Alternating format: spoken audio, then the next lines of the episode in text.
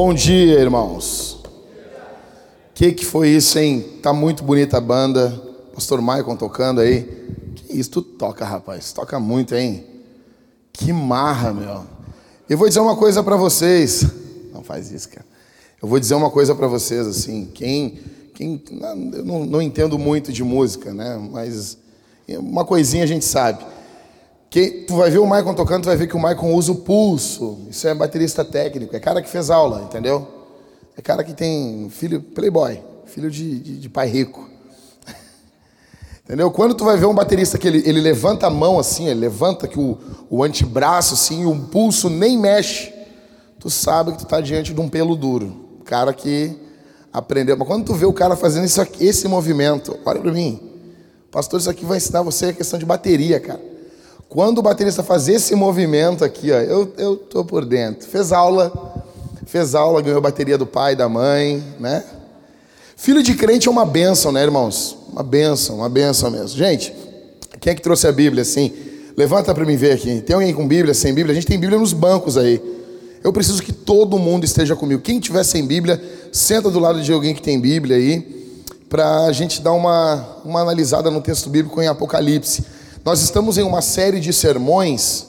Cauê, eu precisava baixar um pouquinho só o retorno, porque tá, tá estourando aqui. Pouquinha coisa o retorno. Tá muito bom.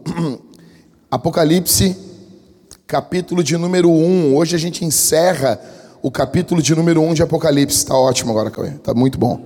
E som. Pode aumentar um pouquinho só. É que estava estourando aqui a caixa. Pouquinha coisa. Aí, deu. Nunca mais mexe na vida, resto da vida aí. Tá bom? Apocalipse, capítulo de número 1. Meu nome é Jackson, para quem não me conhece, eu sou um dos pastores aqui da Vintage. Então a gente está pregando Apocalipse do capítulo 1 até o último capítulo. E está sendo demais. Hoje é a semana 3, né? Eu vou falar sobre a revelação da glória de Jesus. Capítulo 1, verso 9 até o verso 20. A gente encerra. Semana que vem, querendo Deus, nós entramos aí nas sete igrejas do Apocalipse e vai ser demais. Só que dessa vez nós vamos depois seguir pregando Apocalipse, tá bom? Todo mundo está com a Bíblia aberta aí? É muito fácil de achar, é o último livro da Bíblia, tá bom? Apocalipse, capítulo 1, verso 9. A visão de Jesus glorificado. Eu, João, irmão e companheiro de vocês, no que? Na tribulação, no reino e na perseverança em Jesus. Estava na ilha chamada Patmos, por causa da palavra de Deus e do testemunho de Jesus. Achei-me no Espírito no dia do Senhor e ouvi atrás de mim uma voz forte, como de trombeta, dizendo: Escreva num livro o que você vê e mande-o às sete igrejas: Éfeso, Esmirna, Pérgamo, Tiatira, Sardes, Filadélfia e Laodiceia. Voltei-me para ver quem falava comigo, e ao me voltar, vi sete candelabros de ouro, e no meio dos sete candelabros, um semelhante a um filho de homem, com vestes talares e cingido à altura do peito, com um cinto de couro. A cabeça e os cabelos dele eram brancos como alva lã, como neve. Os olhos eram como chama de fogo, os seus pés eram semelhantes ao bronze polido, como que refinado numa fornalha. A voz era como o som de muitas águas. Verso de número 16. Na mão direita ele tinha o quê? Oh, vocês estão lendo, gostei. Tinha sete estrelas, e da sua boca saía uma afiada espada de dois gumes. O seu rosto brilhava como o sol na sua força. Ao vê-lo, caí aos seus pés como morto. Porém, ele pôs sobre mim a mão direita, dizendo: Não tenha medo. Eu sou o primeiro e o último. É aquele que vive. Estive morto, mas eis que estou vivo para todos sempre e tenho as chaves da morte e do inferno. Escreva, pois, as coisas que você viu, as que são e as que hão de acontecer depois destas. Quanto ao mistério das sete estrelas que você viu na minha mão direita. E quanto aos sete candelabros de ouro, as sete estrelas são os anjos das sete igrejas, e os sete candelabros são as sete igrejas. Senhor, eu peço a tua graça para pregar o teu evangelho aqui. No nome de Jesus, que tua graça, teu poder esteja conosco. Revela tua vontade aqui, Senhor. Amém. Irmãos, uma pergunta. Uh, uh, eu queria saber de vocês assim. Quem se lembra da época do filme A Paixão de Cristo, do irmão Mel? Quem foi no cinema ver o filme? Quem foi? Ninguém foi, gente. Só o Diego. Os irmãos não levam. Vamos, força. Foi no cinema, irmã? Foi aqui atrás também não? Não, vocês não foram? Leal? Foi? Gostaram do filme? Choraram? Ou seja, as pessoas ficaram apavoradas naquele filme. Né? Jesus sofrendo, tomando chicotada, tipo, apanhando. Cara, para mim foi um dos melhores filmes sobre Jesus. Entendeu? Tem um filme sobre Jesus que, pô, Pedro é brabo pra caramba, a gente já sabe lendo a Bíblia. Brabão, irritado, bombado e, sabe, indignado. Aí Jesus toca uma banana na cabeça de Pedro ainda, cara. Um filme, sério? Ou seja, a, as pessoas ficam querendo descrever, mostrar, apresentar Jesus. Qual, na opinião de vocês, quem aqui, cara, quem ainda mais da antiga já viu a última tentação de Cristo? Ninguém viu aqui. Jesus desce da cruz nesse filme aí, que é a última tentação, né? Foi um terror na época. Ele saiu da cruz, casou com Maria Madalena. Bom, vou dar um spoiler para vocês aqui. Não tem problema, né? Posso contar o final do filme? Ele de... qual é a última tentação? Desce da cruz, se tu és mesmo filho de Deus, né? E no filme ele desceu. então eu vou descer. E desceu, cara. Ele desce e vive uma vida normal, casa com a Maria Madalena, faz filho. Tipo, os cristãos se apavoraram com esse filme. Tipo, apavorados, desesperados. Só que eles não viram o filme até o final. Aí vai indo, indo, indo assim. Aí ele morre, esquecido. Aí no final vem, pum, e ele está ainda na cruz. Foi uma tentação. O filme é muito legal, a ideia é muito boa. Mas os caras viam durante o filme e ficava, ficava apavorado, cara. Ou seja, cara, se, se a gente fosse ver Jesus agora, cara, como que nós veríamos ele? Como que ele seria visto por nós? Com, aqueles, com aquelas roupas de, de peça de igreja? Quem aqui já esteve em uma igreja que e você usou no final de ano um lençol da tua mãe para fazer peça na igreja? Ninguém? Filho de crente é fogo, né, cara? filho de crente. Então tu sabe o que eu estou falando, né? Ou seja, você imagina que Jesus vai vir com aquele roupão romano, branco com vermelho, tipo o Henrique Cristo, com a cabeça com, com uma cruz de plástico. O Henrique uma vez foi num programa do Marcos Mignon e, e ele falando que era Jesus, que era Jesus e o pessoal indignado com ele. E daí o Marcos Mion disse: Henri, eu acredito que tu é Jesus. Sim, o Senhor Jesus, eu vim nas nuvens, eu vim de avião nas nuvens. E o Marcos Mion disse: Eu acredito que tu é Jesus. E para prova que eu acredito, nós vamos te crucificar. E entrou uns caras com uma cruz, meu, e começaram a pegar ele pela mão, e, e, e, ele, não, não, essa obra vicária eu já fiz. E... Desesperado, porque as pessoas ficam querendo imaginar quem é Jesus. Querem ter um quadro de Jesus. Alguém aqui tem um quadro de Jesus em casa? Ninguém? Ninguém? Vocês são muito protestantes. Tem uma avó que tem um quadro de Jesus? Tem? A, a minha avó tinha um quadro da Santa Ceia. Então, pô, Santa Ceia eu acho muito legal o quadro da Santa Ceia. Eles estão com uma mesa enorme, me sento só de um lado. Isso eu acho muito tri, cara. Tipo, bate a foto aí, entendeu? É muito legal isso. E a minha avó tinha o quadro da Santa Ceia. E daí eu ia sentar na, na, assim, com um boné na mesa, e a minha avó dizia: tá vendo alguém de boné ali e tava todos com um chapéu de lâmpada na cabeça. Sabe que os caras desenham os santos antigamente com um chapéu assim de lâmpada, né? E eu ia dizer, bava, mas os caras estão com um chapéu ali de.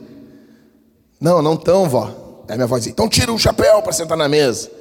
Ia sentar sem camisa para comer. Minha avó dizia, alguém está sem camisa ali? Daí eu quase que eu ia dizer, mas não tem mulher também ali, né, vó? A senhora está sentada aqui, né? Mas daí eu ia tomar-lhe um tapa, né, cara? E daí eu dizia, não, vó, não, não tem ninguém sem camisa. Até hoje eu não consigo sentar numa mesa sem camisa. E daí ela, então bota uma camisa para comer. Ou seja, todos nós, até os presbiterianos, todos nós, já imaginamos Jesus.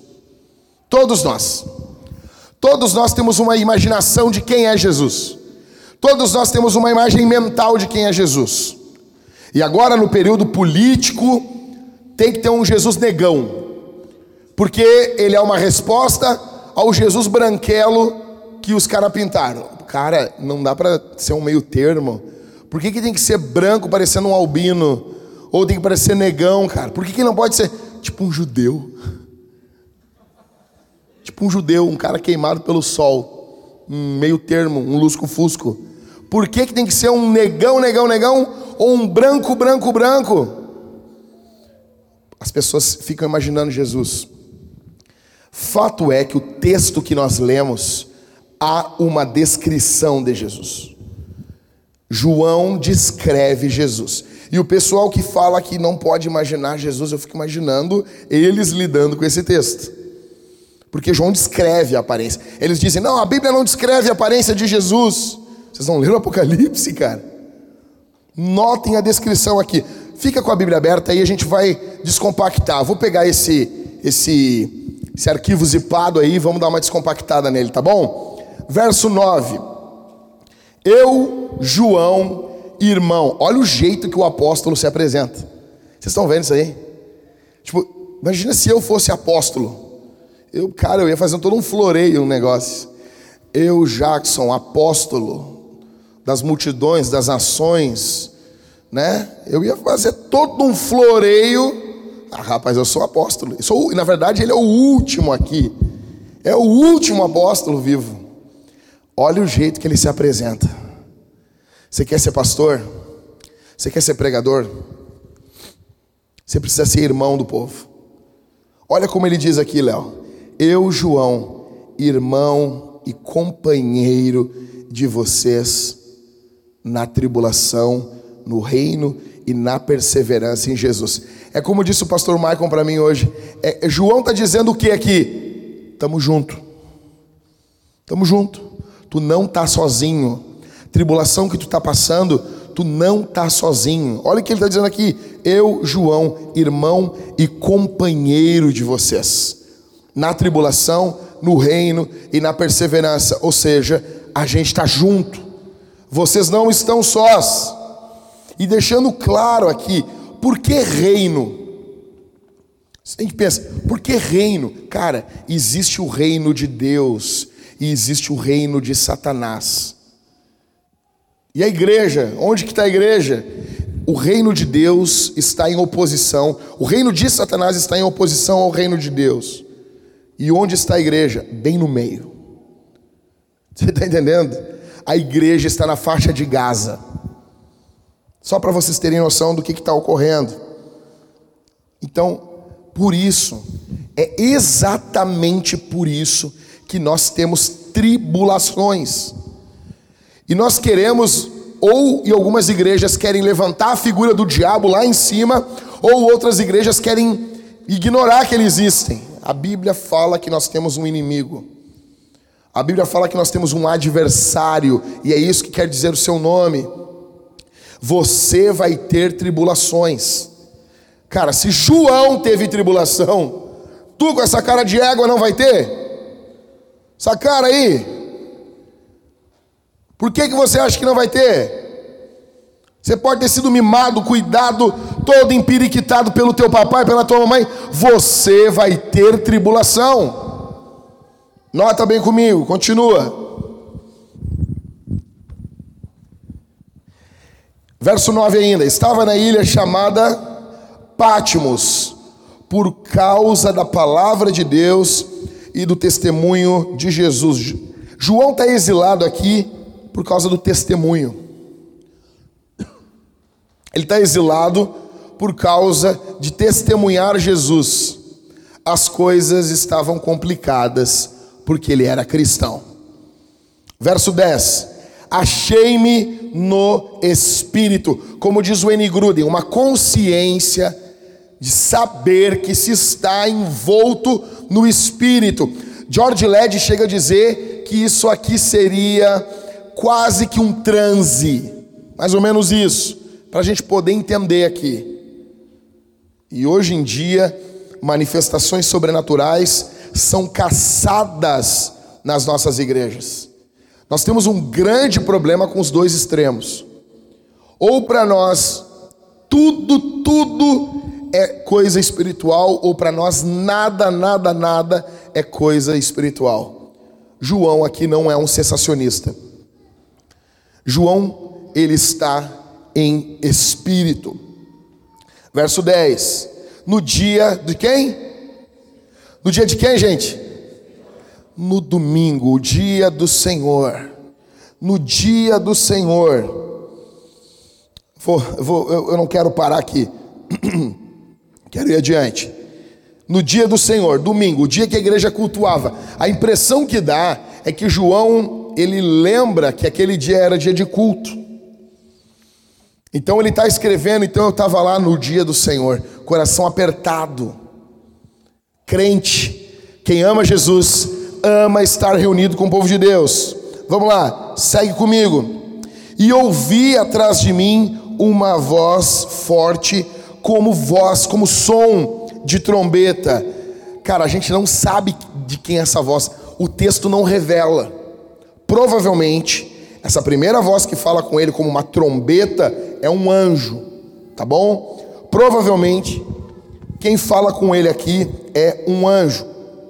Verso 11: dizendo: Escreva num livro, não é um livro igual ao nosso, tá? É um papiro, tá? Escreva num livro o que você vê e mande-o às sete igrejas: Éfeso, Esmirna, Pérgamo, Tiatira, Sardes, Filadélfia e Laodiceia. Essa sequência não é uma sequência cronológica, ela é uma sequência de cidades. Se alguém estivesse vindo de Pátimos, passaria por essas cidades. Está tá entendendo? Ah, vamos lá. Porto Alegre, Canoas, Esteio, né? Sapucaia, São Leopoldo e Novo Hamburgo. Tá bom? É a sequência de cidades aqui. Verso 12: Voltei-me para ver quem falava comigo, e ao me voltar, vi sete candelabros de ouro. Sete, já viram um candelabro? Já foi algum culto que tem os caras loucos lá e bota candelabro dentro da igreja? Não tem problema. No fundo, no fundo, não tem problema. O problema é quando isso vira misticismo. Aí o que, que ele vai dizer aqui? Olha comigo. Verso 12. Tá, então, voltei-me para ver quem falava comigo, e ao me voltar, vi sete candelabros de ouro. Zacarias teve uma visão igualzinha a essa, lá no Antigo Testamento. Só que na visão de Zacarias, o candelabro de ouro era o quê? Era o povo de Israel. Já na visão de João, o candelabro de ouro são as igrejas. Esses sete candelabros de ouro, essa, esses castiçais de ouro. Castiçal é o que segura a vela, ou seja, aquilo que ilumina. João está dizendo que a igreja é a luz do mundo. Você e eu fomos chamados para sermos a luz do mundo e não trevas. Você foi chamado para ajudar, para levantar, para curar, não para adoecer o mundo. Nós fomos chamados para amar. E o que tem hoje de igreja adoecendo a sociedade, sugando, destruindo, Deus os chamou para coisas maiores. Segue comigo aí. Uma, uma outra coisa que fica interessante aqui, essas, é, é, esses candelabros, esse candelabro, ele está unido. São castiçais que são unidos a uma base. Isso dá a ideia da unidade da igreja. A igreja é uma. A igreja de Jesus é apenas uma. Ok? Só que essa unidade se dá como? Como que nós aqui, Narita Ragô, somos uma igreja com uma igreja lá da China que está sendo perseguida pelo governo chinês. Como que nós somos um com eles? A nossa unidade com essa igreja não é uma unidade de convenção. A nossa unidade com eles é uma unidade com quanto estejamos unidos a Jesus. Se estivermos unidos a Jesus, nós somos um com essa igreja. Segue comigo aí. E no meio, verso 13: E no meio dos candelabros, um semelhante a um filho de homem, com vestes talares e cingido à altura do peito com um cinto de ouro. Esse filho do homem é o termo que Jesus mais usou para ele, que ele mais gostava de usar para ele. Esse termo tá em, tem em Daniel e Ezequiel, tá bom? É o termo que Jesus mais usava para ele nos evangelhos sinóticos, que é Mateus, Marcos e Lucas, ok? Segue comigo aí. Agora vai começar essa visão dessa glória de Jesus. E essa roupa que Jesus está vestindo dá uma ideia de distinção, uma ideia de sacerdote. Verso de número 14. A cabeça e os cabelos dele eram brancos como alva, lã como a neve. O que, que isso quer dizer? Isso aponta para a divindade de Jesus. Porque Daniel teve uma visão de Deus. Isso é louco, cara. Ninguém quase fala disso. Quase ninguém. Vocês já se ligaram que Daniel viu Deus? Um ancião de dias. Ele viu um ancião de dias com os cabelos brancos. Aqui João está vendo Jesus desse jeito. Ele está vendo Jesus como Deus. A cabeça dele era um, a cabeça e o cabelo dele eram brancos como alva lã, como a neve, dando a ideia também de uma sabedoria divina. Jesus tem a mesma essência do Pai. Jesus é Deus. Verso de número 14 ainda. Seus olhos eram como o quê? Vamos, gente. Chamas de fogo. Os olhos de Jesus, tipo do Superman. Vocês viram o último Superman, Batman versus Superman? Marta, Marta. Vocês viram, né? Vocês viram a hora que quando o Lex Luthor prende o, o Kal-El, ele prende ele e o Superman levanta assim e o olho vermelho, cara. Chega assim, quase que explodir a cabeça. É mais ou menos isso que João está vendo aqui. Não é um olhinho vermelhinho, um pontinho vermelho, vermelhinho da foto. Tu vai bater a foto assim e fica vermelhinho da foto. Isso aqui é ira, isso aqui é raiva. Esse Cristo, ele não é um ursinho pimpão, ele não é um gatinho domesticado. Esse Jesus está irado com a maldade nesse mundo. Brasil um país que está sendo tomado pela violência contra as crianças, aborto, prostituição infantil, pornografia. Como que Jesus vai estar sorrindo para essa gente? Não, ele está com os olhos vermelhos, com fogo nos olhos. E a ideia do fogo dá uma ideia que ele prescruta, que ele, que ele examina que os olhos dele enxergam dentro do teu coração. Jesus está vendo você nesse momento. Jesus sonda o teu pensamento, o teu coração nesse exato momento. A cabeça e os cabelos então brancos como alvalã, olhos como chama de fogo. Verso 15. Os seus pés são como o quê?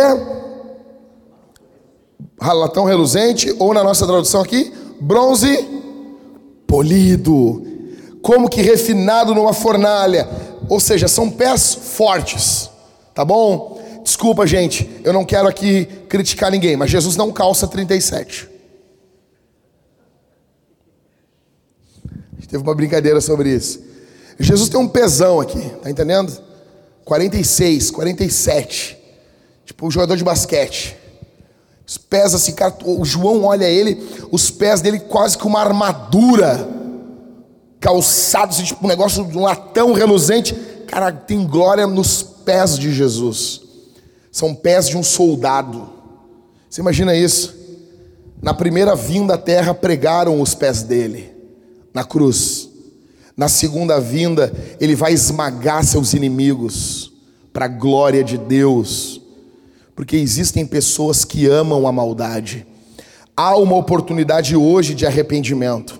Há uma oportunidade nessa era para nos arrependermos dos nossos pecados, mas vem um dia que o Senhor virá com ira e ele não vai não vai liberar, não vai acalmar para os seus inimigos. Verso 15. Segue. A voz dele era como o som de muitas águas. Voz de Deus, voz potente, tá bom? A voz de Jesus não é igual um, um rádio estourado, um Twitter, tá? Não, é uma voz potente, falando conosco. Verso 16: Na mão direita, ou seja, cuidado, proteção. Na mão direita, ele tinha o que? Sete estrelas e da sua boca saía uma fiada espada de dois gumes. Palavra de Deus é poderosa para penetrar aonde nada penetra, para alcançar o que ninguém alcança. Segue comigo aí. O seu rosto brilhava como o sol na sua força. Ou seja, impossível ficar olhando muito tempo para o rosto de Jesus. O seu rosto brilhava como o sol na sua força. Verso 17: Ao vê-lo, João, ao ver ele, ao contemplar ele, ele diz: Caí aos seus pés como morto. Você não olha na cara de Jesus e você conta uma piada, você faz uma discussão teológica, filosófica, uma discussão teológica sobre de detalhes não muito claros na Bíblia. Você não fica numa discussãozinha em redes sociais. Você não consegue ficar focado em qualquer coisa. Quando você fita, olha, coloca os seus olhos em Jesus, a primeira coisa que vai ocorrer com você, você vai se prostrar. O que João está vendo aqui é Deus. É impossível um ser humano olhar ele e não dobrar os seus joelhos. Ao vê-lo cair aos seus pés, como morto. Isso denota adoração, rendição. Porém, verso 17: Ele pôs a mão direita sobre mim, dizendo: Olha como ele é bondoso. Não tenha medo. Eu sou o primeiro e o último. Nós vemos o que no verso 17 aqui? Graça. Nós vemos poder. Nós vemos autoridade. Nós vemos força mas nós vemos bondade, nós vemos amor, nós vemos carinho. Ele está dizendo para João: não tenha medo. Verso 18. Não tenha medo. Verso 17 ainda. Eu sou o primeiro e o último. 18 agora. E aquele que vive, estive morto, mas eis que estou vivo para todo sempre e tenho as chaves da morte e do inferno. Jesus venceu a morte ao ressuscitar da tumba. Ele estava morto. O império romano não pôde prendê-lo, a pedra não pôde prendê-lo, o poder dos homens não pôde segurá-lo, a morte não pôde parar Jesus. Ele venceu, ele triunfou. Ei! Está vivo.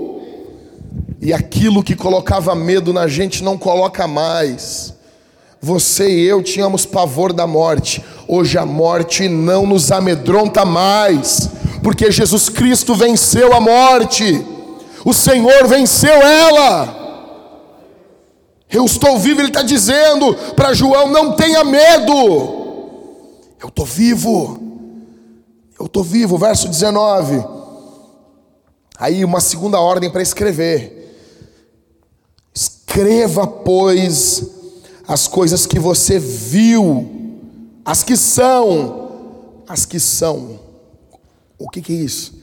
Vai ser agora do próximo domingo até o final do capítulo 3. Capítulo 2 e capítulo 3. As coisas que são as sete igrejas da Ásia, tá bom? E as que hão de acontecer depois destas. Do capítulo 4 de Apocalipse até o final. Verso 20. Quanto ao mistério das sete estrelas que você viu na minha mão direita, olha como ele é bondoso. João viu na mão direita de Jesus sete estrelas. Ele vai explicar para João. Por isso que o nome desse livro é Revelação. Olha como ele é bondoso, verso 20. Quanto ao mistério das sete estrelas que você viu na minha mão direita, e quanto aos sete candelabros de ouro, as sete estrelas são os anjos. E nós vamos ver no capítulo 2 e no capítulo 3 que as cartas vão ser endereçadas aos anjos. Ao anjo da igreja, tal, escreve pá. Ao anjo da igreja, escreve pá. Tem muita interpretação. O que, que, o que, que são esses anjos? Tem gente que pensa que são os pastores. Eu já pensei assim, não penso mais. Por quê? Porque eu me conheço, eu sei que eu não sou um anjo. Não, não é isso, não. Eu conheço os pastores aqui, eu sei que olhar a cara do Maicon, chamar ele de anjo, fiotão de anjo. O Daniel, essa... Daniel não, não, um anjo não tem aquela cara ali. Rodrigo, imagina o Rodrigo de anjo, vestido de anjo. Não, não, não. A ideia aqui desses anjos, uh, uh, Jesus está mostrando que a igreja ela tem uma natureza espiritual. A igreja não nasceu na terra. A igreja de Jesus é um projeto de Deus. Ela possui uma natureza transcendente. O culto, hoje a gente está aqui, sentadinho aqui, né? Sentadinho nos bancos ou nos sofás, assim. Cara, eu quero ver quando nós chegarmos na eternidade e daí Jesus vai mostrar. Se lembra naquele culto lá? No dia 23 de fevereiro, vocês estavam reunidos. Ah, me lembro. Então olha como é que estava. Aí abre assim, nós vamos olhar demônios querendo destruir a tua vida, anjos de Deus protegendo você, o Senhor Deus derramando o seu espírito, a palavra sendo proferida. Escuta isso, eu não estou falando sobre mim, eu sou um pecador igualzinho a você, mas imagina isso, quando a palavra era pregada de forma bíblica, de forma pura, nós temos uma visão que o próprio Jesus estava no púlpito nos pregando o Evangelho, o Espírito Santo fluindo, por enquanto, como você você ouvia o Evangelho, o Espírito Santo ia acrescentando mais porções de fé ao seu coração, você ia sendo edificado. A igreja possui uma natureza espiritual o que estamos fazendo aqui essa manhã não é brincadeira, isso aqui é guerra. Nós estamos declarando guerra contra os demônios, nós estamos declarando guerra contra as hostes espirituais da maldade, nós estamos declarando guerra contra a atual ordem das coisas, a cultura, a forma como se vive nos dias de hoje, e ao nosso lado está Jesus Cristo de Nazaré. O Senhor está conosco, bendito seja o seu nome. Então a igreja possui uma natureza espiritual, anjos, da ideia dessa natureza espiritual, verso 20 ainda. Então, as sete estrelas são os anjos das sete igrejas, e os sete candelabros são as sete igrejas. Ou seja, tudo isso está onde? Na mão direita de Jesus. A igreja as sete estrelas estão ali. A natureza espiritual da igreja está na mão de Jesus. Isso é cuidado. A igreja aqui não está na mão dos pastores. A igreja aqui não está na mão dos diáconos, dos obreiros.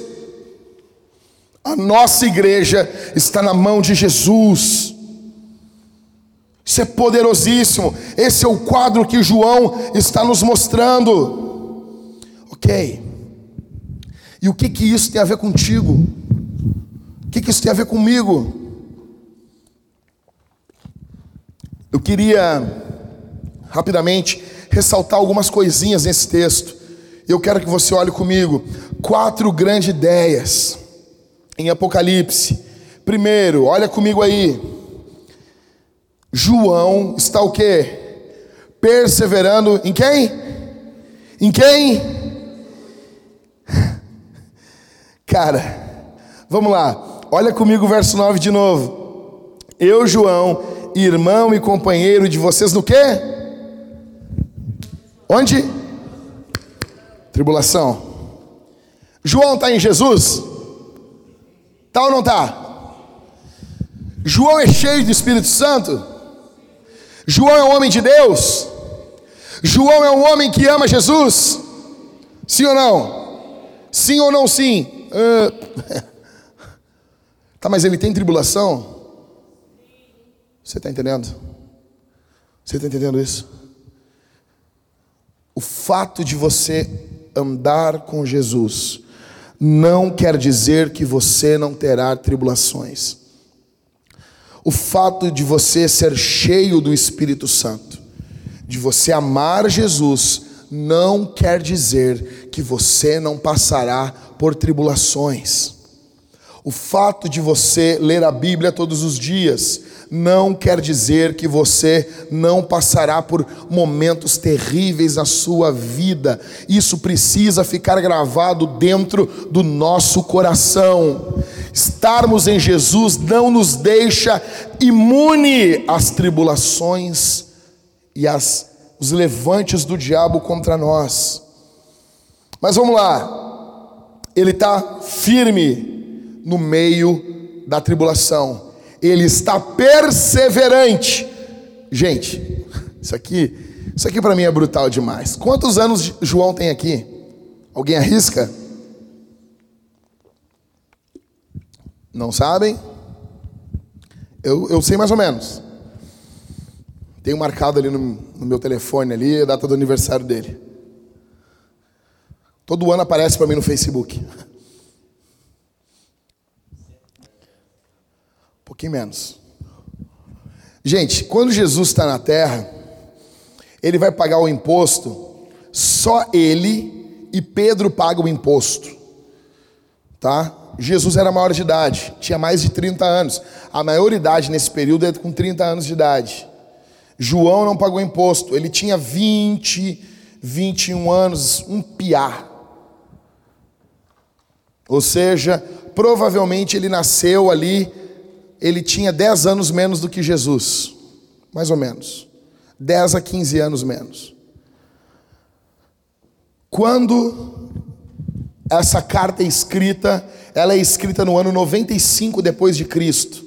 João tem entre 80 e 85 anos de idade.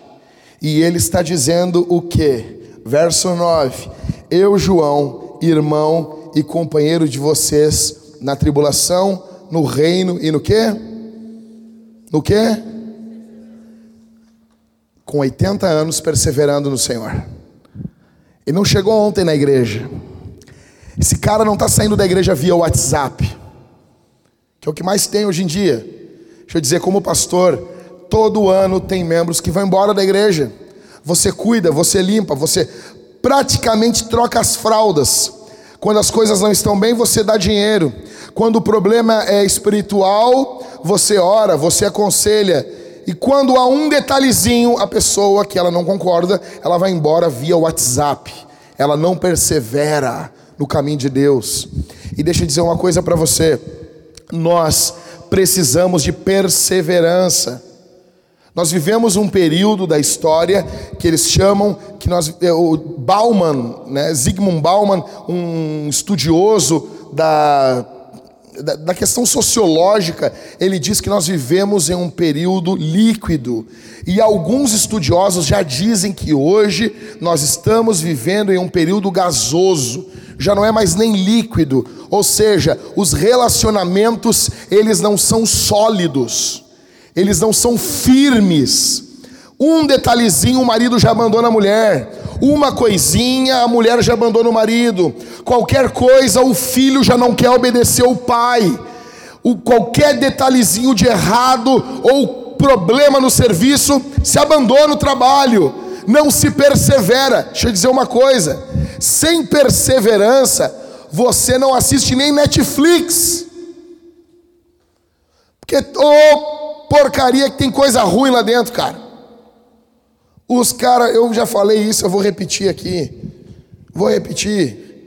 O Rodrigo, ele enche o meu saco todos os anos. Ele, Jack, tu tem que ver o Breaking Bad. Tu tem que ver o Breaking Bad. Botei aquela naba. Que negócio bem ruim, mas eu não vi o resto. E daí eu, é quatro temporadas. Aí ele disse: Jack, tu tem que perseverar vai ficar bom. Ou seja, sem perseverança, tu não vê nem Netflix, cara. Quanto mais seguir Jesus. João está com mais de 80 anos e ele está perseverando em Jesus. E ele está dizendo assim: Irmãos, eu sou companheiro de vocês. Eu estou junto com vocês na tribulação, no reino e na perseverança. Por que, que João está perseverando? Ah, coisa boa ser calvinista. Por que, que ele está perseverando? Cinco pontos. Vamos lá. Porque os santos. Hã? Porque os santos perseveram. Ei, lasqueira. Ninguém ganha da gente. Os santos perseveram e João é santo. Eu não faço isso sempre. Vou fazer isso hoje. Nunca fiz nesse prédio. Então eu posso fazer hoje aqui. Olha para quem está do teu lado aí. Só olha para ele. Não precisa dizer nada.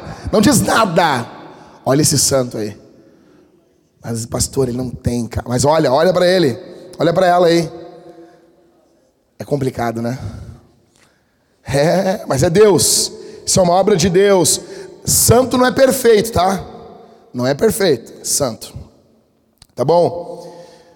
Ou seja, ah, cara, eu amo isso. Eu amo. João é um superior da igreja, mas ele é igual à igreja. Ele é irmão. Irmão quer dizer meu igual.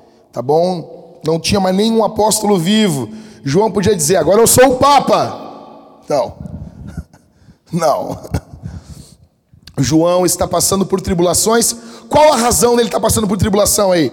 Verso 9. Por quê? Por quê? Por causa da palavra e do. Ou seja, pregar a palavra dá problema. Pregar o evangelho dá problema. Ele perdeu o que aqui por pregar Jesus? A liberdade. Correto? O que, que tu já perdeu por Jesus? Tem igreja que prega o que tu tem que ganhar. O que, que tu já perdeu por Jesus? Já perdeu amigos? Já perdeu um emprego porque tu tinha que mentir nesse emprego e você não mentiu e você perdeu o emprego? O que você já perdeu por Jesus? Você já perdeu um relacionamento, um namoradinho estúpido, idiota, que todos sabiam que ele seria um mau marido, ele abraçava, apertava o teu braço forte, já desde o namoro, já mostrava sinais de violência, você abriu mão dele, o que você já abriu mão por Jesus? Ou você não abre mão de nada por Jesus? De nada, de nada. Nota comigo aí. Uma pergunta assim, bem simples. Qual o mal entendido que tu já te envolveu por Jesus? Qual? Entenda, enquanto você servir Jesus, você vai ter problema. Você vai ter problemas. Pergunto para você: qual é a idade média? Você sabe a idade média da nossa igreja? Você tem noção? Idade média da nossa igreja está entre 25 e 35 anos. É uma igreja jovem. Minha pergunta para você não é quem você é hoje. Eu tenho 37 anos, apesar de parecer mais. Tenho 37. Nasci em 82, modelo 883. Final do ano, né? Do modelo já é. Nasci em final 26 de novembro, né? Se você está querendo calcular qual é o meu signo, eu digo para você. Você pode ficar tranquilo. Meu signo é dinossauro. Ah, mas dinossauro não existe no signo, nem signo, cara. Então, a pergunta não é quem eu, como que é a minha fé hoje, com 37 anos. A pergunta para mim hoje, quando eu leio isso aqui, é quem vai, quem serei eu se eu estiver vivo, se eu resistir a tanto bacon? Quem serei eu com 80, 85 anos de idade?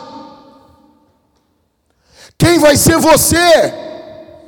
Com 80 anos, vai haver fervor no seu coração, vai haver amor por Jesus. Você vai estar com a mesma mulher? Ou você já vai estar na terceira, na quarta, na quinta esposa? Você vai estar casada com o mesmo marido, amando o seu marido? Ou você já vai estar tipo a irmã Gretchen? Tipo o Fábio Júnior. Cara, esses caras amam o casamento. Amam tanto que eles casaram junto quase que 20 vezes. Quem vai ser você? Quem vai ser você com 80 anos de idade? Pensa nisso. Um velho ímpio, carnal, ou um homem cheio de Deus? Cara, eu estava lendo semana quando Caleb chega para Josué e diz: Josué, quando eu ouvi Moisés lá atrás, eu, eu hoje tenho 85 anos, eu tenho o mesmo vigor que eu tinha lá atrás. Eu estou pronto para possar na terra, tomar posse da terra. Você, quem vai ser você? Então, em primeiro, João está perseverando em Jesus. Segundo, João está adorando Jesus. Ele ele se acha em espírito no dia do Senhor, verso 10. Cara, Jesus levantou dos mortos no domingo. Tem gente que não consegue levantar de uma cama para adorar a Deus com o povo de Deus. Entenda, nós temos dois tipos de culto: o culto privado e o culto público. O culto público é o momento que nós nos reunimos com o povo de Deus uma vez a semana e nos alegramos do nosso Pai. É como se fossem filhos se reunindo para um banquete na casa do Pai. Esse é o culto público. E o que que João está fazendo nesse dia? Ele está privado de estar com a igreja, mas ele está adorando Jesus. Ele está prostrado diante de Jesus em meio ao quê? O Império Romano está mandando flores para ele. O Império Romano mandou para ele uma cesta de Páscoa. Não! Ele está sendo perseguido. Ele está sendo destruído. Ele poderia muito bem ter uma vida tranquila, era apenas ele negar Jesus, mas não, a vida dele é uma vida de tribulação, e mesmo assim, ele está adorando Jesus. Eu digo para você aqui, é com você, é para você que eu quero dizer isso. Deus manda eu dizer para você: você está sofrendo, você está chorando, está angustiado, você está com tribulação, adore a Deus.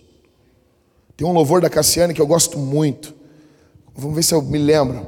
Tá chorando? Olha aí. Olha aí. Ei, glória. Tá sofrendo? Oh. Não importa? O quê? O seu louvor? Hum.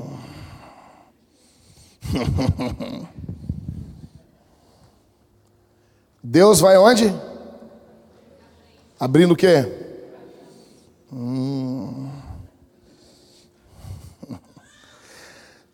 Ou seja, louve, louve. Está chorando? Louve. Está sofrendo? Louve. Angustiado? Louve. Tribulação? Louve. Sem dinheiro? Louve Quebrado, louve. Casamento com crise, louve. Casamento bem, louve. Com angústia, louve. Sendo perseguido, sendo, sendo achincalhado, as pessoas rindo de você, louve. Não espere sentir nada para louvar. Tem pessoas que dizem assim: Ai, pastor, eu não. Vou dizer uma coisa. Eu não senti de dar glória a Deus. Como assim? Mas tu tem que ter um negócio de sentir. Mas como é que é esse negócio de sentir de dar glória a Deus? Mas negão, tu dá glória a Deus sentindo ou não sentindo, rapaz? Só existe. João está adorando Jesus. Verso 17. João está como que ele está adorando Jesus? Como que ele está? Qual a, a, a posição corporal dele? Deixa eu dizer uma coisa. O nosso corpo ele possui uma forma cultica. Nós temos pés, joelhos para dobrarmos os joelhos diante de alguém. Nós temos mãos para levantarmos as mãos diante de alguém. Nós temos uma cabeça para nos prostrarmos diante de alguém, nós nos prostramos, nos rendemos diante de alguém, nós não somos cérebros cravados em estacas, o nosso culto não é racionalista, ele é racional, mas ele não é racionalista. Você precisa ter uma postura cultica diante de Jesus, e isso não envolve apenas o teu coração, apenas o teu espírito, apenas a tua alma, isso envolve o teu corpo também. Quando você canta, você levanta as mãos, você abre a boca, você levanta as mãos, você se prostra, você dobra o seu joelho. Cara, João está de joelhos dobrados. Na nossa época as pessoas não dobram mais os joelhos. Vão orar. Não, pastor, mas eu oro três vezes ao dia. Bom dia, Jesus. Boa tarde, Jesus. Boa noite, Jesus. Ou seja, bom dia, boa tarde, boa noite, Jesus. Cara, João está prostrado. Alguém vai dizer: Ah, mas eu não sou tão expansivo, pastor. Isso não é questão de expansão de temperamento, isso é questão de ser cheio de Deus. Isso é questão de termos Deus em nossa vida. E deixa eu dizer uma coisa: nós temos hoje em dia, as igrejas estão sendo envolvidas, invadidas por um racionalismo que vem, que advém do iluminismo. Isso é terrível, isso mata as igrejas. As igrejas na Europa morreram por causa disso se perdeu o fervor, se perdeu a paixão, se perdeu a graça, o culto se tornou enfadonho, estão mortos. Nós estamos tendo que enviar missionários para lá. Quando a teologia não é vivida no poder do Espírito, você morre. E nós precisamos invocar o poder do Espírito Santo sobre nós, e se isso ocorrer, Deus vai quebrar você, você vai dobrar os seus joelhos, você vai adorar a Deus, você vai levantar as suas mãos, ou seja, você vai estar adorando Jesus. Não é apenas o corpo, não, mas não envolve menos do que isso. Culto envolve todo o nosso ser. Se você não consegue levantar as mãos enquanto cantamos juntos, reveja o seu cristianismo. Suas mãos não servem para muita coisa, então. A grande razão de termos mãos é para levantarmos em adoração ao Senhor e estendermos ajudas aos necessitados. Esse, esse é o motivo. A grande razão de termos joelhos é para dobrarmos ele em reverência ao Senhor.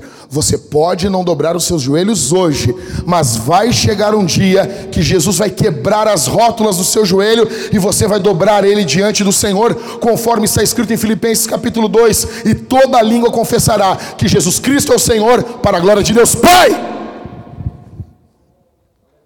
João está adorando Jesus. Terceiro, João está fazendo o quê? Servindo quem? Isso é demais.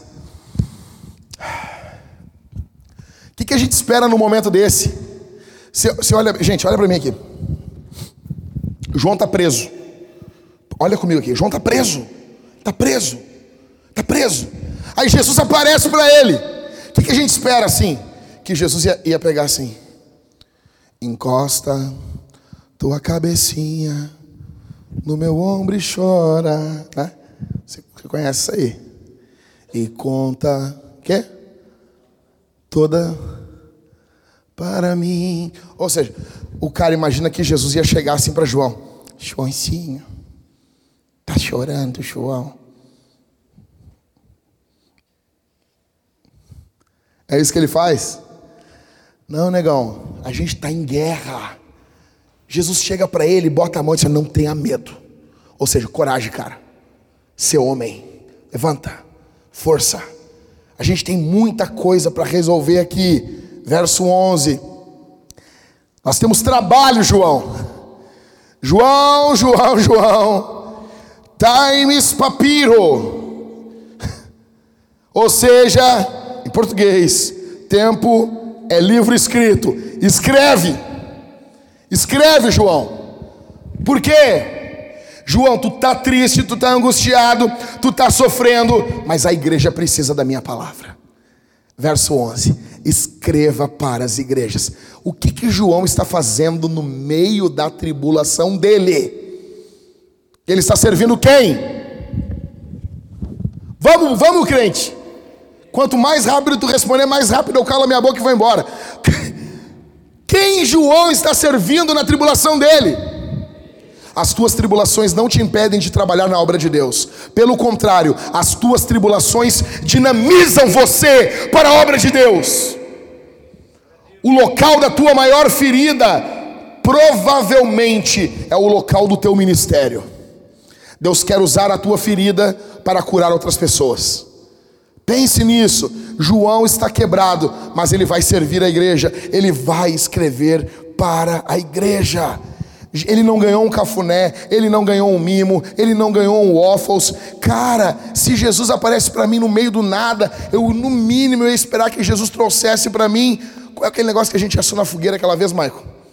Marshmallow, eu amo marshmallow. Pô, Jesus, ô Jack, trouxe uns marshmallow celestial para ti aí.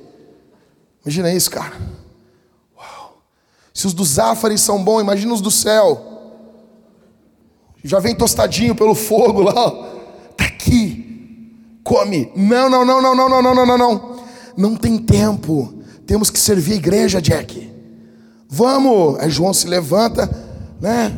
Pega lá o papiro, pega o negócio, bota na escrivaninha dele, acende a luz, pum, e vamos lá. Escreve.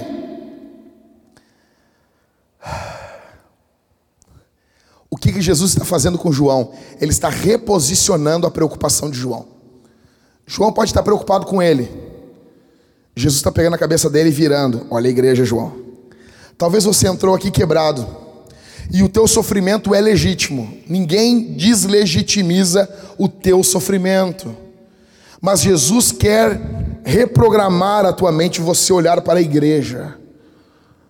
Ele está querendo que você olhe para a igreja. O problema, gente, é que no cristianismo ocidental, o cristianismo que nós vivemos, ocidentalizado, o, o, o cristianismo virou um, um virou um, um, um balcão terapêutico.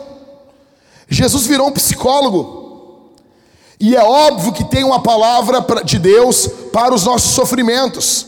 Mas Deus nos chama no meio dos sofrimentos a maturidade. Você está sofrendo? Ok. Use isso para a glória de Deus. Você vai ser curado disso. Seja homem, seja maduro. Deixa eu dizer uma coisa para vocês. Eu me lembro como se fosse hoje, há dois anos atrás, quando perdemos o nosso filho. No sábado, tivemos a notícia: teve um aborto. Não, a, a gravidez não está continuando. Cara, eu tinha que pregar no domingo. Isso era sábado. A igreja precisa ser alimentada. Eu não estou dizendo que em todos os momentos de angústia da minha vida eu vou ter força para subir o púlpito para pregar, mas eu vou ter forças em nome de Jesus para servir a igreja de alguma forma. Nem que seja orando, abençoando ou me colocando no meio dos irmãos. Cara, João está sofrendo, Jesus está reprogramando. Jesus não é um terapeuta gigante, tá bom? Um terapeuta enorme, ele não é. Essa igreja não existe para glorificar a tua vida, você existe para glorificar Jesus. Depois de olhar Jesus, quando os olhos de João estão em Jesus, qual é a segunda coisa que ele olha no texto? Para a igreja. Você entendeu isso? Ele olha para Jesus e Jesus, beleza, João, tu me viu, tô aqui, sou esse cara aqui, te amo, toda a glória, todo o poder está comigo. Agora vamos trabalhar no que importa. Vamos trabalhar na igreja. E deixa eu dizer uma coisa para você: quem ama Jesus vai amar a igreja. Se você ama Jesus, você vai amar o povo dele. Se você ama Jesus, você vai amar o povo dele. Verso 13, olha comigo aí. E no meio dos candelabros, quem estava no meio dos candelabros? Quem? Quem é esse aí? É Jesus. É Jesus, pode falar. Bota para fora. Quando que ele está no meio da igreja? Qual é o dia que, tá, que ele está no meio da igreja? Você tem noção disso? Sabe o que está acontecendo aqui, pastor Rodrigo? Jesus está dizendo que no momento que a igreja se reúne, porque a igreja é reunião, a igreja ela acaba não existindo como igreja fora do culto. É no culto que nós somos uma igreja. Quando nos reunimos para cultuar, a igreja é uma reunião, tá bom? A igreja é uma assembleia, uma reunião, uma congregação. Quando a igreja se reúne, o que que João está falando para nós? Que Jesus está onde? Você tem noção disso? Você tem noção que Jesus está aqui? Você, tem, você já parou para pensar isso, cara? Você já parou para pensar que Jesus está aqui nesse momento? Ele está caminhando no nosso meio. Ele está passando por entre os bancos. Enquanto eu estou pregando o Evangelho, a mão dele vai tocando na cabeça de alguns irmãos aqui. A tua mente vai sendo tocada pelo poder do Evangelho. Já parou para pensar nisso, cara? Ele está caminhando no meio do povo dele. Ele está vendo as tuas dores as tuas tristezas, angústias, Ele está caminhando, Ele está curando você, Ele está salvando, protegendo. Algumas pessoas Ele está enchendo do Espírito Santo. Ele tem vindo, visto que algumas pessoas que estão aqui estão dando ouvido ao diabo durante a semana, e Ele está aqui para transformar a tua vida. Jesus se encontra no meio do seu povo. E deixa eu dizer uma coisa aqui, gente. Nós temos críticos ou nós temos servos, e eu não estou dizendo que a igreja não mereça crítica, a igreja merece, mas quem tem que criticar são os servos. Cara, servos e críticos veem a mesma coisa, os dois veem a mesma coisa, a diferença é que o crítico apenas reclama, e o servo até pode reclamar, mas ele está ali para servir na mudança do que ele está vendo de errado. Você tem noção disso? Eu estou pregando o último livro da Bíblia, e no último livro da Bíblia, Jesus continua falando na igreja. Você tem noção disso? É o último livro da Escritura, cara, e ele ainda está falando do povo dele. Nós vivemos um período onde as pessoas desprezam o povo de Deus. Por quê? Porque elas veem defeito. Cara, você vai ver um monte de defeito aqui. Eu vou ser o primeiro a ter defeito e eu vou ver defeito em você. Mas isso não me impede de andar do teu lado. Isso não impede você de andar do nosso lado. Jesus ama o seu povo. Ele ainda, o foco dele ainda é a igreja. Você quer continuar aqui como um crítico ou como um servo? Jesus está mostrando aqui o quadro atual da igreja. Você está notando isso aqui? Ele está mostrando para João o jeito que a igreja está. Ó, João, a igreja está assim. As próximas semanas nós vamos meditar nas sete igrejas da Ásia. Ele vai mostrar assim: João, esse é o quadro da igreja. Ok. Você quer saber um quadro da nossa igreja? Aqui. Deixa eu dizer uma coisa para vocês nós estamos a cada dia mais loucos para plantarmos igrejas. Nós, gente, a gente quer mudar o mundo. A mudança do mundo não está nas mãos dos políticos. A mudança do mundo não está na mão de Bolsonaro, de Lula, de PT, de PSDB, o caramba. Não! A mudança do mundo está na mão da igreja. Se nós nos levantarmos para servir esse povo, para amar esse povo, coisas grandiosas vão acontecer. Essa semana eu estive com o Ricardo aqui na creche, subindo aqui, ó, um quilômetro duzentos para cima. Fomos lá e já estamos vendo como nós vamos servir aquela creche. Gente, se vocês vissem aquelas crianças, nós arrecadamos a Cavalo Branco 6.416 reais. Tem mais dinheiro chegando. Eu só ainda não não tô não, não fui informado de quanto mais entrou. Mas na Cavalo Branco, reunião de homens aqui, entrou 6.416 reais. Vai ir todo esse dinheiro, todo, para a creche. Você tem noção disso? Quando chegamos lá, nós somos acolhidos, abraçados no meio da creche.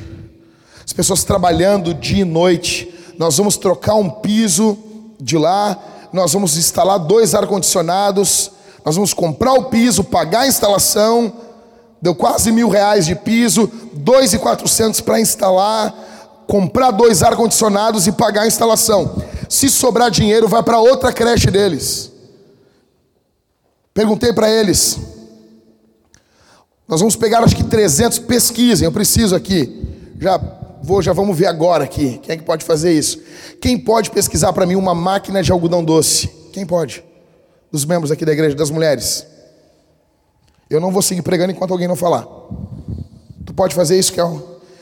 Então tu está empossada agora diante de toda a igreja uma máquina de fazer algodão doce boa. Nós vamos comprar uma vez por mês. Nós vamos lá, duas irmãs vão ir, vão contar histórias, fazer um teatro, vamos levar pipoca, doces, algodão doce, tudo gratuito para as crianças, e nós vamos começar a entrar com o evangelho de Jesus. Servir, cuidar. Se precisar de alguém para limpar, nós vamos estar lá limpando. Você tem noção disso? O quadro da igreja é esse: nós queremos curar o bairro, nós queremos alcançar pessoas, nós queremos plantar uma igreja em canoas, nós já ganhamos, vai chegar para nós, os pastores, nós vamos fazer uma viagem para Montevidéu, no Uruguai, nós queremos começar uma igreja em Montevidéu, é preciso que você se junte a nós. Nós precisamos, a qualidade do som aqui na Vintage está horrível, e talvez você possa dizer assim: ah, mas isso não é grande coisa. Essa caixa aqui, sozinha, é para o nosso primeiro prédio. Lá, a caixinha de fósforo. Nós precisamos de uma caixa mais potente. Nós vamos comprar seis essa semana. Por quê? Porque o som é muito importante, porque a fé vem pelo ouvir, e o ouvir a palavra de Deus. Eu estava semana passada lá atrás, da onde está a Carol eu não conseguia ouvir o que o pastor Everton pregava. Nós precisamos investir na igreja.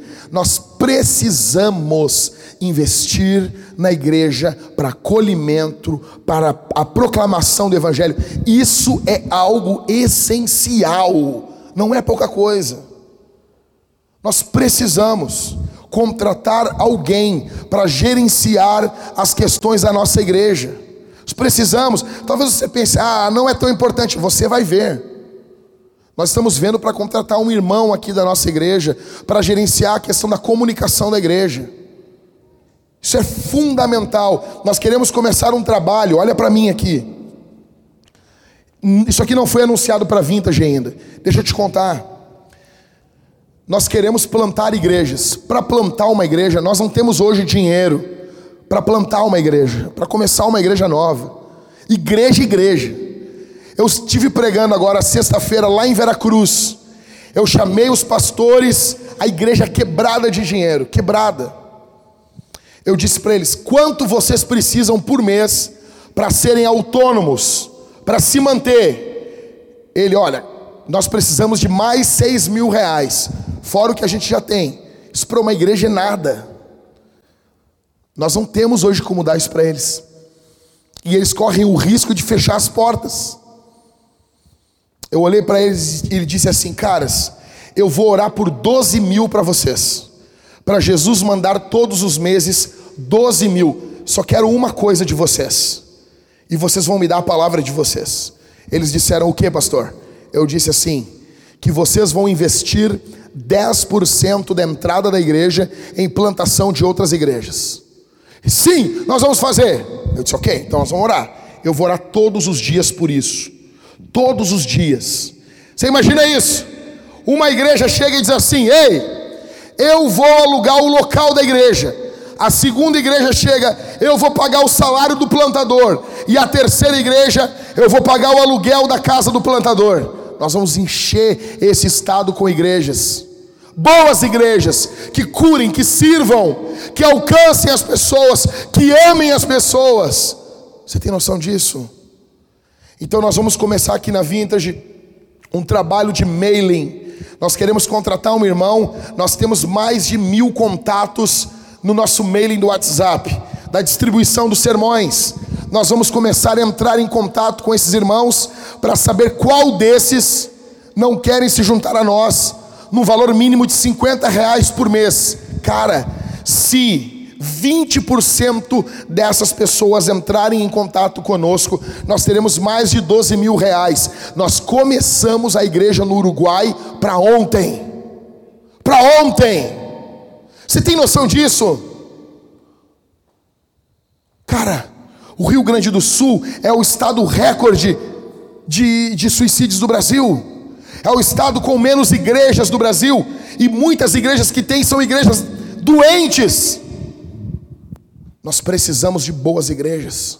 Nós precisamos avançar, e isso envolve a tua fidelidade. Não é para me enriquecer, não é para a gente trocar de carro, não é para pegar a minha esposa, pintar o cabelo de loiro, passar laque e sentar num banco dourado gravando um programa de televisão. Não é isso. É para plantarmos igrejas, alcançarmos pessoas, alimentarmos os famintos. Esse é o quadro da Vintage. Eu preciso que você se junte a nós. João está vendo o quadro das igrejas do primeiro século. Eu estou mostrando para vocês aqui o quadro da vintage. Eu preciso que você seja fiel nos dízimos e nas ofertas, não para enriquecer a gente, mas para a gente enriquecer esse povo. O que nós não podemos fazer? Se nós tivermos mais entrada, nós vamos curar esse povo. Imagina isso. Você imagina? Isso aqui lotado de colchonetes quando o povo precisar, quando as enchentes tomarem conta da nossa cidade, a gente podendo servir, alimentar, ajudar, consolar. Você tem noção disso? Nós precisamos que você seja fiel. Já estou terminando, gente. Me aguenta mais um pouquinho. Último. A última. Então, quatro grandes ideias. Primeiro, João está o quê? Vamos, gente, vamos comigo. Estou terminando, já vamos almoçar. João está adorando Jesus. Dois, Terceiro, João está servindo a igreja de Jesus. E quarto, Jesus diz: não tenha medo. Em inglês, como é que é? Cadê o, cadê o pessoal aqui? Don't be afraid. Don't be afraid. Em português, não tenha medo. Não temas. Não temas. Por que, que Jesus está dizendo para não temer? Por quê? Rapidão, gente, vamos lá. Por que, que não é para é ter medo? Porque ele tem medo. Duh. Jogar rugby, ou seja, entendeu? Ou seja, é mais ou menos lá o Tigas do Tiago Ventura, o Leônidas. Cara, ele está com medo. Jesus está dizendo para ele: não tenha medo, porque depois da queda nós passamos a ter medo. Nós passamos a ter medo de um contato com Deus. Talvez você está aqui, você está aqui essa manhã e você tem medo de entregar a sua vida a Jesus. Talvez você está aqui essa manhã e você tem medo de dar um passo e aceitar Jesus. Você tem medo do que vão falar de você. Você tem medo do que vão se vão rir de você. Você tem medo do que dirão de você. Você está com medo de como tratarão você. Você tem medo. Jesus está dizendo: não tenha medo. Não tenha medo. Não adianta servirmos, perseverarmos, adorarmos, mas estarmos tomado, tomados de medo. Você não precisa ter medo, porque Jesus está ao nosso lado. Ele está conosco. Ele está dizendo: João, eu tenho a chave, João. A chave da morte do inferno está aqui, João. Está na minha mão. Terminando. Em primeiro lugar, por que não podemos ter medo? Porque o medo é uma afronta contra a soberania de Deus. O medo diz: eu vejo de tudo, eu vejo tudo. O medo está dizendo para Deus assim: Deus, você não está vendo o que eu estou vendo. Quando você está com medo, você, está, você diz para Deus: Deus, eu estou com medo porque eu estou vendo a realidade. Jesus está dizendo para ti, Michael, para ti, Suna, está dizendo para os irmãos aqui, está dizendo para você, para você, Carol, diz assim: não tenha medo, não tenha medo, não tenha, Gabi, não tenha medo. Daí você insiste com o medo, você está dizendo: Jesus, eu estou vendo a realidade e o Senhor não está vendo. Ingrid, não tenha medo. Não tenha medo. Quando nós insistimos no medo, nós estamos dizendo: eu tenho a visão correta das coisas. O medo, em primeiro lugar, ele é uma afronta à soberania de Deus. Em segundo lugar, o medo é uma visão do futuro sem Jesus. Você imagina um futuro onde Jesus não vai estar. Entendeu? Você imagina um futuro onde Jesus não vai estar cuidando de você. Você pensa e medita, nossa, isso vai ser terrível, e lá ele não vai estar cuidando de mim. Ou seja, o medo é uma expressão da incredulidade. Em terceiro, o medo nos transforma em um falso profeta. Michael, eu vi o futuro, e o futuro para nós é terrível falso profeta. É mentira isso. O futuro é glorioso para a igreja. Passaremos por tribulações, mas o futuro é glorioso. A igreja vence no final. Eu li todo o Apocalipse, eu sei como termina a história, eu sei como, o que as coisas vão acontecer antes das cortinas se fecharem. Não seja um falso profeta. Quarto, o medo prega um falso evangelho para um inferno falso, prático e funcional. Ou seja, você, mulher, está aqui, você, ah, ah, pastor, eu vou ser solteira a vida inteira. Quem disse isso para você? Quem disse isso para você? Você está pregando um, um, um inferno funcional. Então você precisa de um Salvador funcional para esse pequeno inferno. Então você se lança em relacionamentos ímpios, porque você viu um inferno na sua vida. Você tem medo de viver isso. Então você precisa de um Salvador falso para esse falso inferno. Jesus disse para você hoje de manhã: não tenha medo. Não tenha medo. Não tenha medo. Não tenha medo. Por quê? Porque Jesus Cristo venceu o inferno. Jesus Cristo triunfou na cruz. Ele levou os teus pecados na cruz.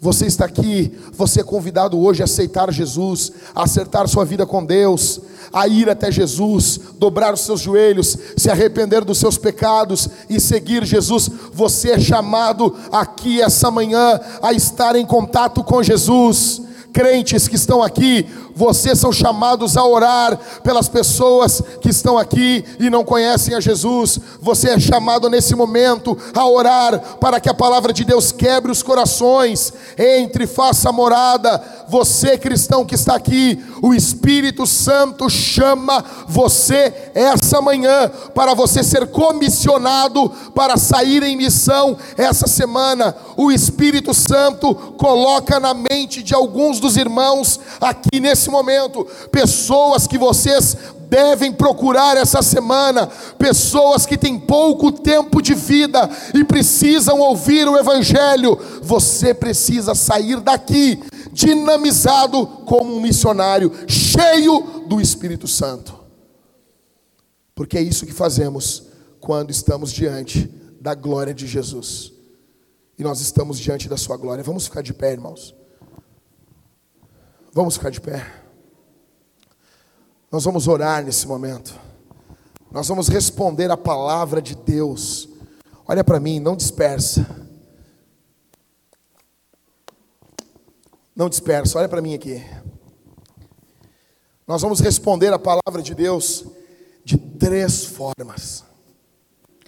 Primeira, antes disso, nós teremos, deixa eu ver aqui. Pastor Daniel vai estar ungindo os enfermos ali do lado da mesa. Se você entrou doente aqui, o pastor Daniel vai ungir você e vai orar para que você seja curado e curada. Nós cremos em cura, nós cremos nos dons do Espírito, nós cremos no poder do Espírito Santo. Jesus pode curar você. Algumas pessoas eu tenho certeza que serão curadas essa manhã. Eu tenho certeza que pessoas serão curadas essa manhã. O pastor Daniel vai orar por você. Grave isso que eu estou falando. Em primeiro lugar, a forma como vamos responder o sermão, nós vamos cantar. Quando a banda estiver cantando, nós vamos cantar em resposta à santa palavra de Deus. Cante em primeiro lugar. Cante. Jesus chamou você como um vocalista de uma banda de rock. A banda vai tocar e você é o vocalista. Cante. Em segundo lugar, nós vamos responder a palavra de Deus ofertando, dizimando, dando os nossos recursos, recursos financeiros, alcançando, olhe para mim aqui, irmão, sem caminhar. Nós vamos entregar os nossos recursos para que a obra de Deus avance, para que Jesus seja conhecido. Seja generoso, seja generoso. Esse dinheiro aqui não pensa, assim, ah, vai, cara, não, se eu te contar qual é o meu salário, tu vai chorar e me dar um abraço. Não pensa, nós estamos querendo, cara, nós estamos querendo plantar igrejas. Estou louco com isso. Nós precisamos. Se deixarmos de plantar igreja, a nossa igreja vai morrer. Olha, grave isso na sua cabeça. Grave isso. Já estou terminando, gente. Olha para mim. Se deixarmos de plantar igrejas, a nossa igreja vai morrer. Ela morrerá. Nós vamos plantar igrejas. Seja generoso. Essa semana eu quero. Eu, gente, eu preciso ser amado em dois lugares em Porto Alegre. Quando eu for amado em dois. Priscila, dois lugares, Halisson. Halisson, dois lugares eu tenho que ser amado nas imobiliárias. Quando eu entrar numa imobiliária, Thales, eu tenho que ser tratado que nem rei. Porque chegou uma, um dos maiores locatários de Porto Alegre. Senta aí, senta aí, reizinho. Senta aí. Vou sentar, cruzar as pernas, assim. Alguém vai ter que servir a comida comigo, fazer aquele salzinho assim, né? Chegou o cara que aluga prédio. Em segundo lugar, loja de instrumento. Quando eu entrar nas lojas de instrumento, alguém tem que estender um tapete vermelho e tocar uma trombeta. Ou seja, cara, chegou, os caras compram. Nós estamos gerando emprego. Essa semana eu quero ir numa loja de instrumento. Nós voltar, cara, vocês vão querer uma caixa essa aí? Eu quero seis. Por quê? Nós vamos tocar o terror no capeta lá na igreja. Nós vamos proclamar o nome de Jesus. Jesus vai ser ouvido. Nós vamos exaltar o nome de Jesus o mais alto que a gente conseguir. Hey! Então você seja generoso. Seja generoso hoje. Nós precisamos. Gente, eu não estou querendo puxar o saco de ninguém. Voz é uma coisa muito importante. Eu tive que pregar sem microfone semana passada, eu fiquei sem voz. Mas eu sou um gritão. Agora, é sacanagem. Deus nos deu um, o Cauê. O Cauê tem uma voz linda. Se ele não tiver um bom retorno para cantar, ele vai perder a voz. Vocês não viram no show agora? O Elton John, óbvio que cantando muitos e muitos anos, ele perdeu a voz. Alguns cantores perdem e não recuperam nunca mais. Cara, os cantores têm que se ouvir. Nós precisamos de um som decente. Seja generoso. E não só aqui, nós vamos plantar igrejas e queremos ter no mínimo, cara, um som bom para os locais onde nós vamos estar plantando igrejas. Em terceiro lugar, você vai responder esse sermão ceando. Se você congrega em alguma igreja, se você é crente, cristão, ama Jesus, você é convidado por nós a participar da ceia. Você vai passar, vai ter como ofertar aqui na frente ou lá no fundo com o Marco, aquele rapaz com a camisa xadrez ali, parecendo um caipira. Ele vai estar com uma máquina de cartão, pode ser cartão de débito ou de crédito. Ou aqui na frente no gasofilácio, estilo antigo. Você vai passar e você vai vir à frente pegar o pão mergulhar no vinho ou no suco o suco cálice dourado, vinho cálice bronze. Não é só para quem dá o dinheiro. Se você não tem dinheiro, você é chamado do mesmo jeito, amado do mesmo jeito por Jesus. Nós ofertamos não para sermos amados, nós ofertamos porque já fomos amados. Você vai vir e vai comer do pão e beber do vinho, e você vai ser cheio do Espírito Santo. E essa semana será uma semana especial na tua vida no poder do Espírito. Vamos orar. O pastor Daniel já vai estar aqui do lado ungindo os enfermos. Feche os seus olhos nesse momento. Feche os seus olhos. Feche os olhos. Feche os olhos.